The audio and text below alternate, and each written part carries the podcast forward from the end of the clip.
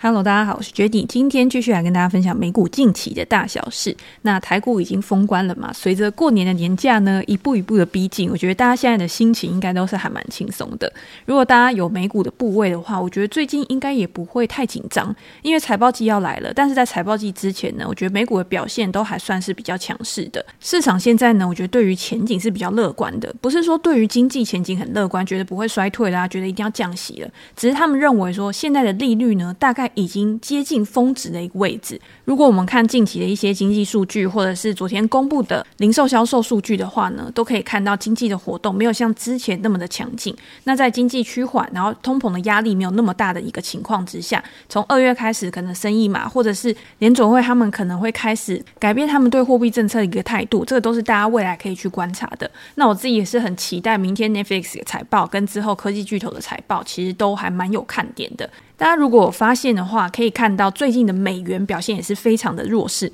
我自己在我的专栏直播里面呢，其实就有针对货币政策未来的一个走向，因为我很喜欢跟大家分享跨市关系嘛。跨市关系就是，如果今天联准会它的一个货币政策有转向，它到底是要持续的紧缩呢，还是开始会有趋缓，甚至是放松的一个态度，都会影响到其他资产的一个变化。这些资产的变化包括哪些？当然，第一个就是债券，债券的殖利率变化会去影响债券的一个价格。第二个就是指数，所有的股价指数其实跟值域的一个相关性也是非常大的。今天在值域下滑的一个情况之下呢，股票的估值可能也会被推高，那这样子就是有利于股票市场未来的一个发展。还有就是像外汇啊，或者是商品，其实也都跟联准会的利率决策有非常大的一个关系。今年之前看了很多的报告，其实这个报告里面呢，对于未来通膨不确定性是非常高的。其中一项就是他们认为说，美元感觉有转弱的一个趋势，而且在之前呢，其实美元的一个长短期均线它是交叉的。通常呢，我们在看股价的时候，也会说黄金交叉、死亡交叉，就是用两百日平均线跟五十日平均线。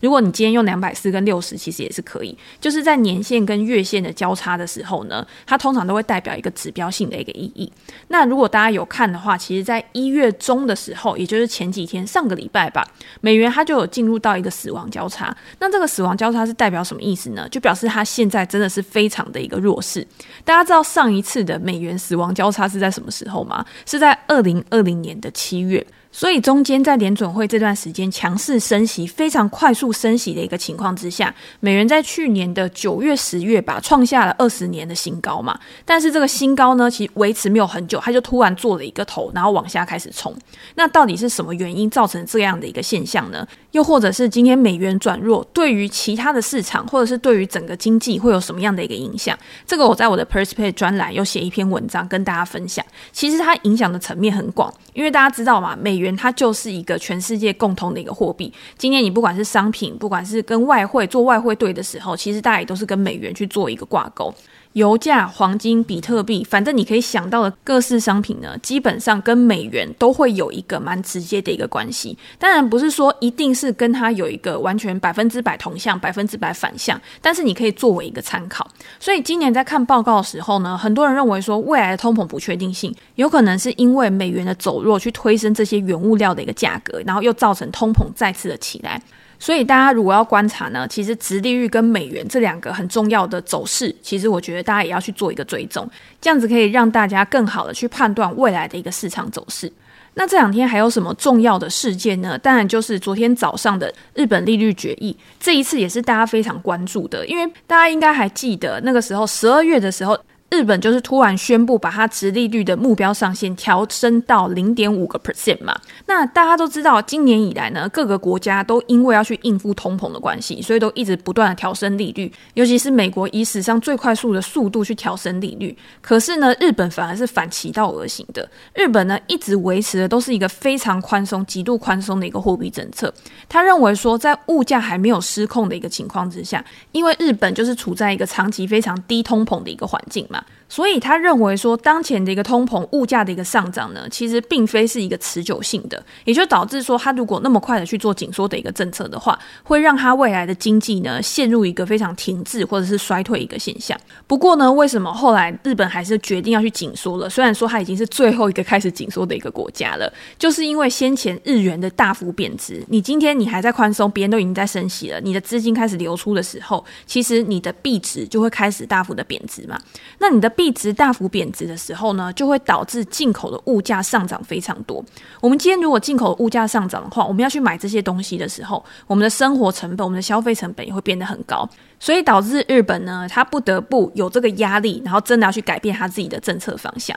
那之前呢，大家都知道日本他在用的是殖利率曲线控制的这个政策嘛。那殖利率曲线控制呢，其实它也是央行货币工具的一种。像之前我们知道的，比如说像 QE 啊、量化宽松啊，这个就是今天联准会它如果想要去控制短期利率的一个变化的话，它就靠在市场上面买入公债或者是卖出公债，去提供市场的流动性，或者是收紧市场的一个流动性。这个是我们比较。熟悉的一种方式，但是殖利率控制曲线呢，它有一点不一样，它是先设定一个特定期限的长期利率，也就是说，这个长期的利率就是我的一个目标利率。在设定这个目标利率之后呢，我要去决定我要购买多少债券去达到这个目标。所以今天如果日本它去放宽了殖利率曲线的一个区间的话，也就代表说，原本只要超过利率超过它的一个区间利率的上缘，它就会开始去购买债券，然后去释放流动性嘛。但是现在上缘提高了。也就是它启动购债的这个标准提高之后呢，其实就有一种收紧的效果。这个收紧的效果不是说哦，我马上就要紧缩把钱收回来，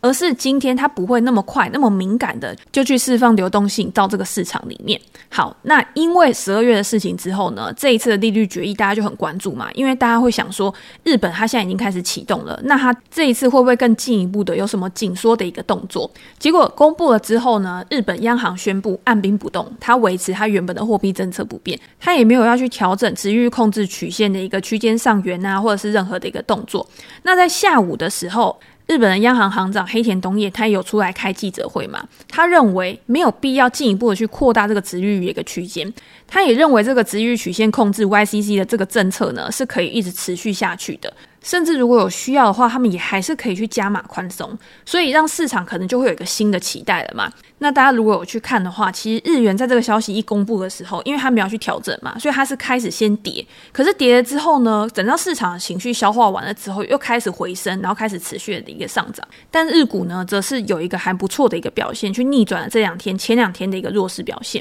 那为什么前两天会弱势？就是因为一直有人会觉得说日元还要升值，那日元升值之后，有可能会去影响到。日本国内企业它的一个出口表现啊，它的一个获利能力。总之，我觉得大家还是可以去持续的关注一下，就是后续整个市场的一个发展，因为总会有一个趋势出来嘛。到底是哪一边会获得一个胜利，或者是哪一边会去主导未来的一个趋势的一个突破，是我们在做投资、在做交易的时候会去关注的一个事情。这个事件它有没有一个持续性是很重要的。但是现阶段看起来呢，我觉得市场对于未来日本它还是会采取一个比较偏向紧缩的一个政策，几率还是会比较高一点。好，那我们回到今天的主轴呢，就是延续我我们上次讲的大威胁这一本书，其实跟我们前面讲的东西是有一点关系的。在前一集的时候呢，其实我有讲到卢比尼他在书里面讲到了几个威胁，第一个威胁当然就是债务嘛。由于政府政策的失当，造成整个宽松环境之下，债务也跟着失控，就有可能会造成未来的一个市场借款的成本增加，因为升息或者是违约的风险也跟着增加。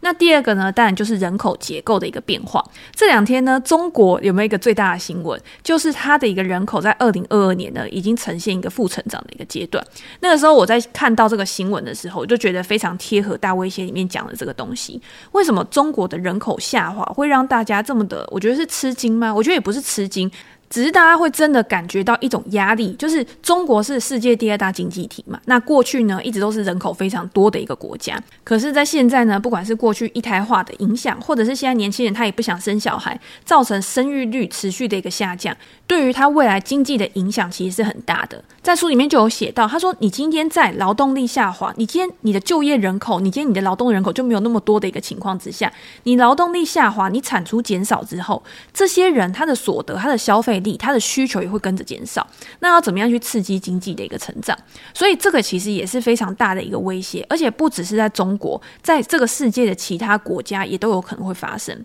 所以我觉得这个也是很多人在现在很看好印度市场的一个原因。为什么大家会看好印度市场？第一个当然就是产业的关系嘛，印度还有很多人口，然后有一些科技产业，它可能会到印度去做它的一个扩张，新的一个建厂。那第二个呢，就是印度它现在的人口还是一直持续的在成长中。在今年还是明年吧，可能就会去超过中国，成为世界上人口最多的国家。那当然，你今天除了你的人口结构，那你的产业也要提升，才有办法去让你的国家更有一个竞争力。这个就是他当地的一个政府，或者是他可能接纳外地的一个投资，可以让他有一个经济更好的一个发展。这个就是大家可以去观察，甚至是大家如果想要优先去布局像印度啊、中国这类新兴市场的话，其实我在我的专栏也有写，你可以用 ETF 去布局。那 ETF 里面就有很多的股票，你可以观察它的成长股，去找到值得投资的标的，或者是你今天想要做基金配置的时候，你要怎么样去分配你自己的一个权重，这个都是现阶段可以去思考的一个事情。其实除了这本大威胁，我最近还看了另外一本地缘政治的书，这个之后还会再跟大家分享。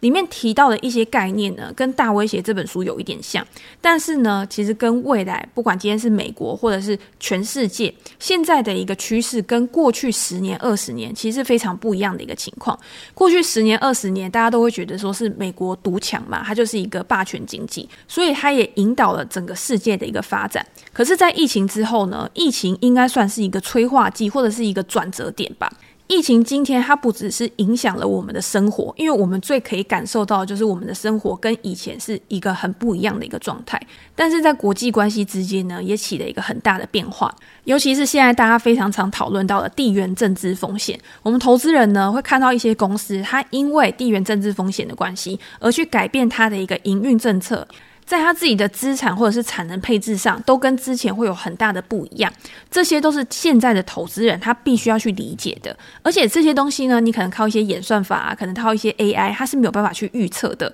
如果今天这些不确定性，你可以提早去掌握，或者是你可以有这个敏感度的话，或许可以为未来投资人带来更多的一个超额报酬。好，那我们上一集没有讲的是什么呢？其实就是跟美元相关的。在卢比尼的这一本新书里面呢，他也有提到对于美元未来走势，或者是对于美元展望的一个看法。他认为说，过去美元是全世界具有非常主导地位的一个货币，因为就像我们刚刚讲的，它是全世界共通的一个货币，很多的商品啊、原物料都是用它来计价的。可是呢，美元的国际主导地位有可能会持续的一个下降。过去美国它可以透过美元把美元武器化，他可能去用贸易啊、金融制裁，然后去制裁他的竞争对手。但是呢，如果未来像是俄罗斯、中国或者是其他的西方国家，他想要去舍弃美元作为主要的准备货币的时候，这些国家如果他在未来他不再那么的依赖美元的话，那会变成什么样子？我知道这个问题，其实在过去已经常常被讨论到了。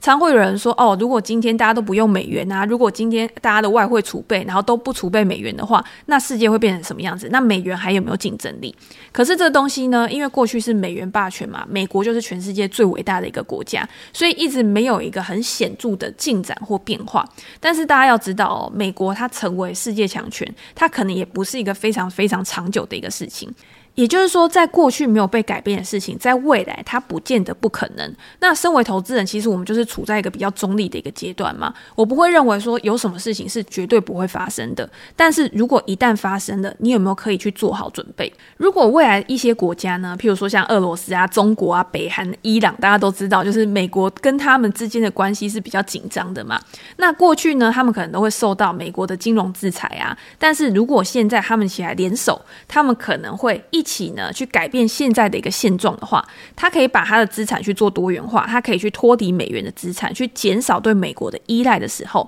那这个时候美国就要去想了，他的一个债务，他今天他的一个国外负债，如果今天没有这么多人去依赖他的话，他还可不可以像过去一样如此的挥霍无度，从海外呢去借非常便宜、非常低成本的钱来资助他国内的一个经济？这个就呼应到他一开始讲的那个债务危机的一个部分嘛。那在书里面呢，其实有。提到数位货币，比如说好了，数位人民币的崛起，就可能会赋予中国一个非常大的权力，可以去改变当前的一个金融体系。中国想要去透过它积极去创造的一个数位人民币，让它的经济力量在亚洲或者是新兴市场的影响力大幅提升。这个要怎么做呢？假设就是中国它成为人工智慧未来技术跟这个产业里面的一个领导者的话，它就可以去透过一些比较优惠或者是。对于一些国家有利的一些协议，那用这些协议去吸引他们，然后让中国可以去把他们自己的数位货币导入进去，让人民币可以成为这些国家里面支付、记账、价值储存的一个工具。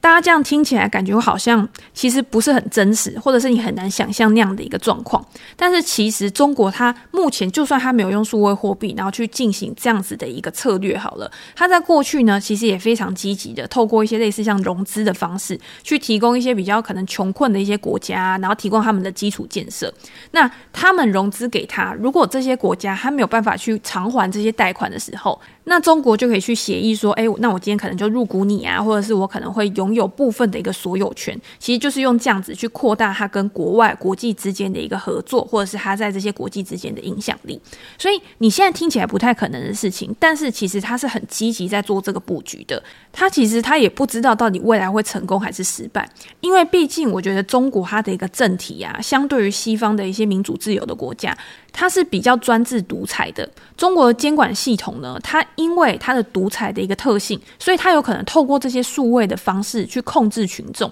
包括五 G、大数据、物联网这些解决方案，为什么美国它要去禁止中国的一些半导体，或者是它今天之前为什么要去禁华为这些东西，都是以国家安全为一个前提嘛？今天就是因为中国是这样子的一个比较独裁的一个政体，所以才会导致很多的民主自由国家，它可能也不会去接受它这样子的一个怎么讲呢？步步进攻。同时，美国它也是运用它这样子的一个策略呢，去确保它的一个科技、它的一个技术可以领先，甚至是大幅。超越中国很多年，让中国很难去追上目前的一个技术发展程度。在书里面，其实有关于这两个大国博弈之间非常多的讨论。其实大家可以再去书里面看比较详细的一个内容。最后呢，卢比尼当然就是导到了现在大家也非常关注的新冷战。新冷战其实就是美中嘛，美国跟中国他们之间的一个对抗。因为美国跟中国现在就是全世界最大的两个经济体，那他们在重塑全球经济跟地缘政治的这个新现实的时候呢，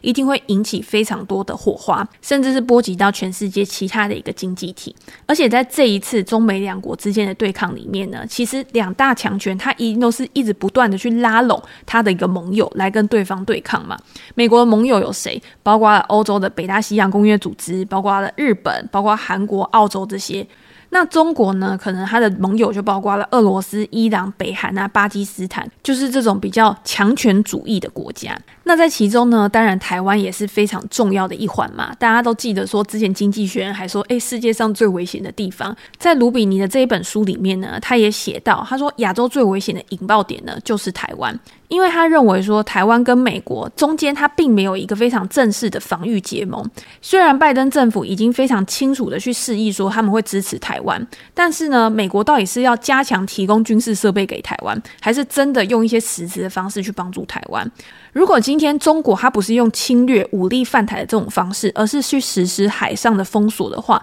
那美国是不是会帮助台湾去打破这个封锁，还是会假装没看见？他在里面用的词呢，就是是不是就像他对乌克兰这样子，就是没有办法提供很实质的帮助，没有办法真的让乌克兰去脱离俄罗斯他的一个攻击。他认为，在台湾就像乌克兰一样，他不是北大西洋公约组织的正式成员，然后也不是美国的正式盟邦的一个情况之下，如果今天中国大陆的领导人习近平他想要去创造历史的话，那台湾有可能就是一个非常大的一个威胁，在未来呢，也隐含的比较重大的一个不确定性。而且他额外他也提到了一个非常大的一个重点，他说现在美国就是一直想要去压迫中国大陆的一个经济状况嘛，但是如果今天中国它发展的比较好的话，搞不好对于台湾的态度反而是会比较和善，或者是两边之间是会比较和平的。如果今天中国它反而是经济比较不好，或者是它内部的压力非常大的话，它对于台湾的态度呢，反而是会比较强硬。这点呢，也可以提供给大家做一个参考。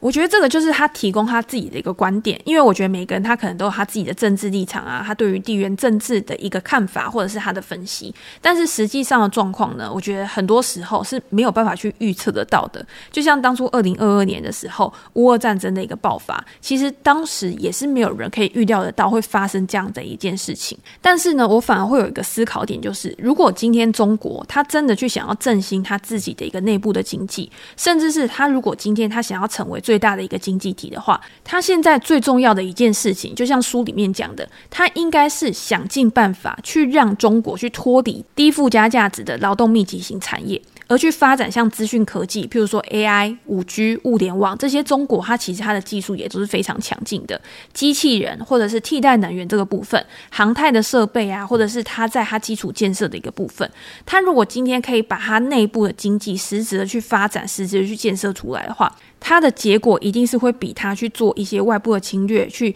引发战火还要来得好。好，那在讲了这么多的一个十大威胁之后呢，卢比尼他在最后结尾的时候，他也不是说哦，好，我今天给你这十大威胁之后，我就什么都不管了。他在最后第三步的时候呢，他的主标题是他说，这场灾难能避免吗？我们可不可以去避免这个暗黑命运的到来？或者是我今天呢要做什么事情？我资产要怎么样去配置，可以更好的去度过未来的一个不确定性发生？如果今天呢，现在的一个世界就像我们在看电影《千万别抬头》，我不知道大家有没有看过这部片，非常好看。就是《千万别抬头》里面呢，世界它即将要迎来一个巨大毁灭性的灾难的时候。可是处在高层的决策者呢，却视而不见，含糊其辞，然后也不告诉底下的人，不告诉选民说他会发生什么事情。结果到最后呢，真的就是世界毁灭了嘛。但是如果今天我们是投资人，或者是我们身为这个地球上面的一份子，我们如果已经有一个危机意识，我们可以更好去做出准备。卢比尼说呢，你做好两件事情，就可以去保护好自己的金融财富。考量到未来二十年呢，可能有了这十大威胁，个人或者是机构到底要如何去应应？如果你今天是处在一个大通膨时代，因为他这本书里面有强调一个非常大的重点，就是他认为未来有可能会去陷入到停滞性通膨的一个状况。那如果今天真的处在一个停滞性通膨的一个状况，今天不管你是做股票、做债券，你股债配置其实都会受到影响，发生像二零二二年股债同跌，然后创下历史记录的一个情况嘛。那这个时候呢，你还是可以去做股债配置，但是你可能就需要去为你的百分之四十，因为你做六四配的话，你百分之四十的部位呢，你就可以去进行债券的一个避险，以及呢，你今天如果是股票部位的话，那当然第一优先的就是去避免高风险的一些股票。在这个时间点呢，我们更应该去看重公司的质量，要挑选高品质然后合理价格的公司。才是一个比较合适的一个资产配置的一个选择嘛。那卢比尼他就有提供说，如果你想要为你的债券进行避险的话，你要怎么样去帮固定收益资产去做避险？有三种方式。第一种方式呢，就是投资通膨指数型的债券，或者是短期的政府公债，因为短债的殖利率会快速随着通膨升高而上扬。那其实短债呢，它其实有个好处，就是因为它的到期日比较短嘛，所以面对利率的波动的时候呢，它的敏感度其实也是比较低的，甚至它的。风险我觉得也是稍微会比较低一点。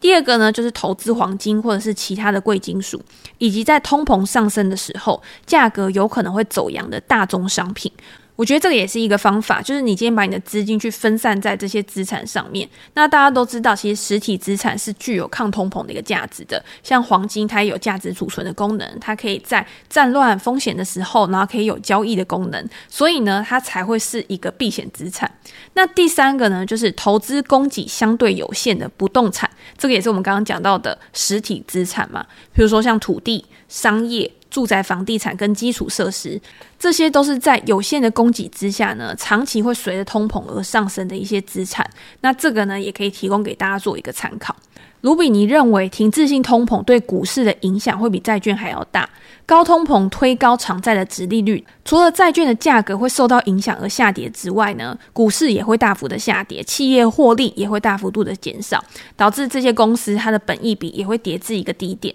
那今天投资人到底要怎么样去保护自己的投资组合？就像我们刚刚讲的，你要先去避免高风险的一些资产，或者是呢，你可以适当的保留一些现金的部位，持有现金等待修正之后再进场。